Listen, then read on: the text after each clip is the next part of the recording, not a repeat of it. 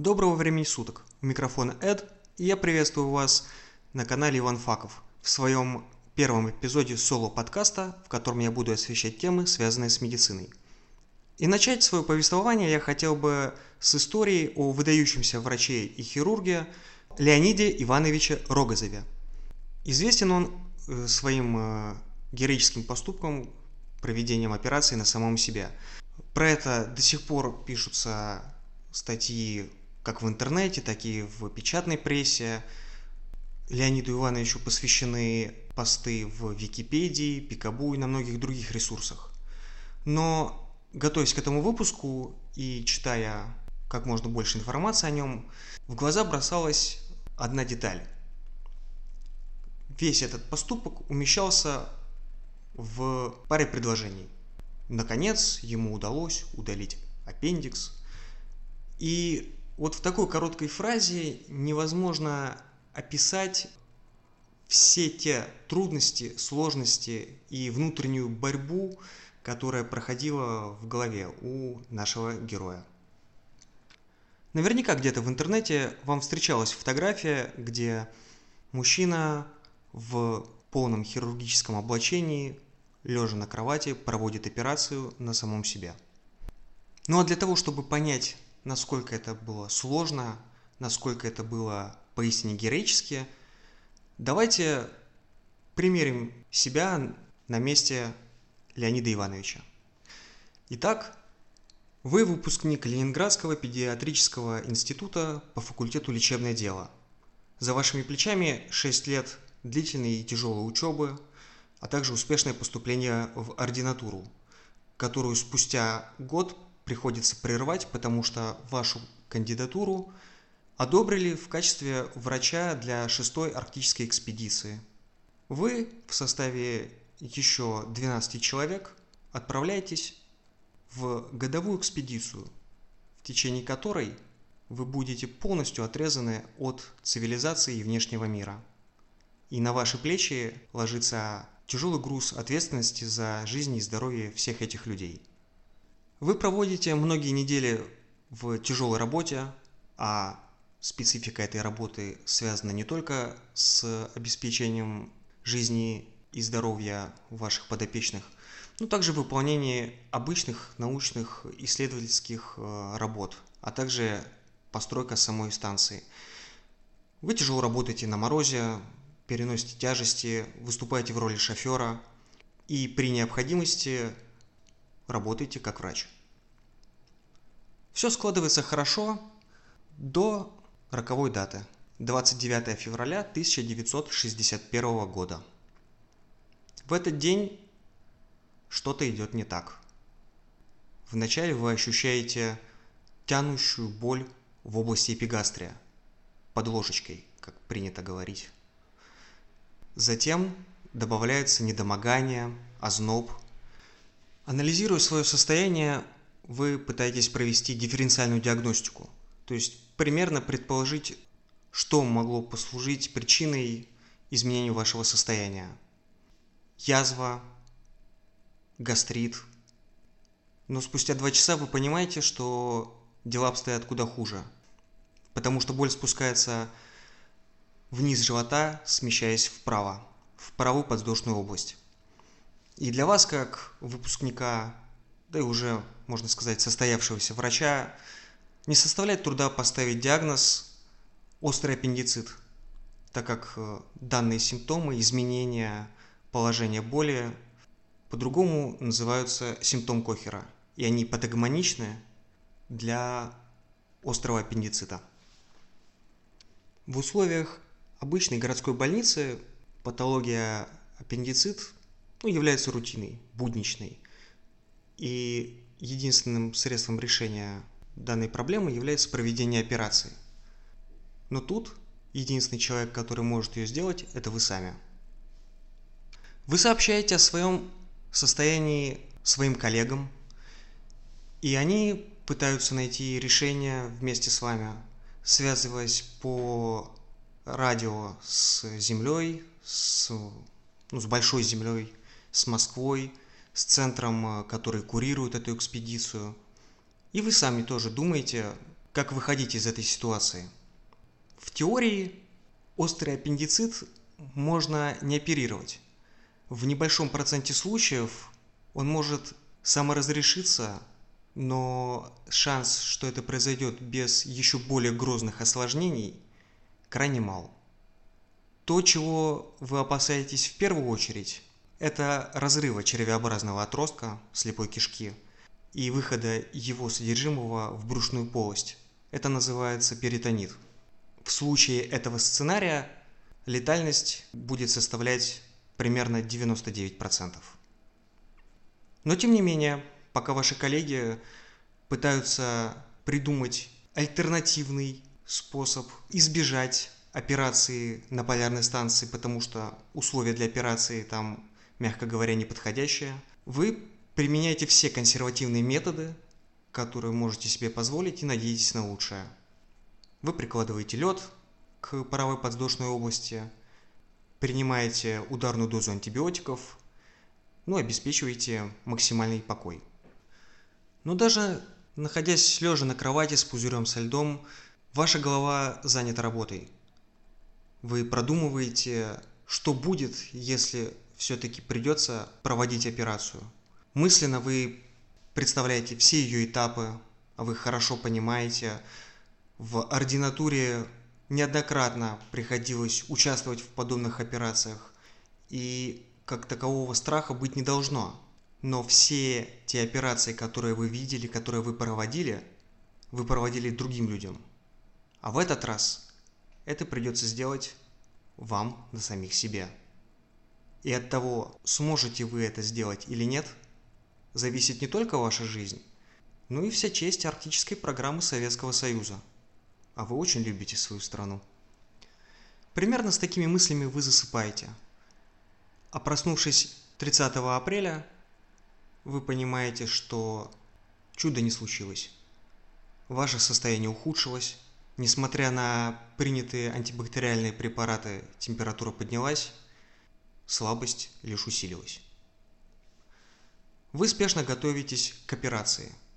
Ну, не непосредственно вы, вы раздаете указания своим коллегам, они занимаются стерилизацией необходимых инструментов к операции. Также вы сами инструктируете их, что им предстоит делать во время операции. Ваши коллеги готовят импровизированную операционную. В обычных условиях операцию проводит целая бригада высококвалифицированных людей. Это хирург с его ассистентами, старшая операционная сестра, несколько ее помощниц, врач-анестезиолог, который в течение всей операции контролирует жизненно важные функции пациента. В операционной установлены специальные источники света, которые не отбрасывают тень, так называемые бестеневые лампы. Есть огромный ассортимент э, инструментов, которые подойдут э, под любую чрезвычайно возникшую ситуацию. Что же имелось на полярной станции? Из источника света настольная лампа. Из всего многообразия хирургических инструментов это лишь набор нескольких кровоостанавливающих зажимов, скальпель, карнцанг.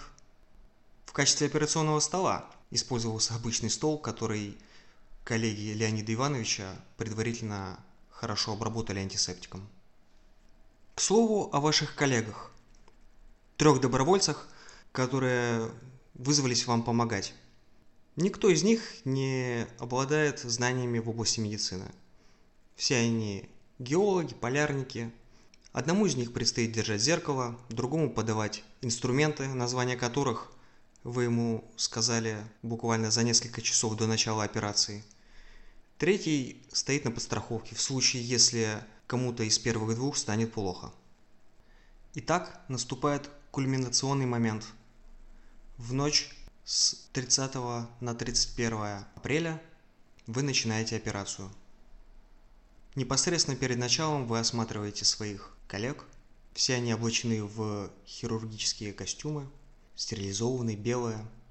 Но что бросается в глаза, их лица такие же белые, как и их халаты – Шприц с новокаином дрожит немного в вашей руке. Да, к слову о новокаине.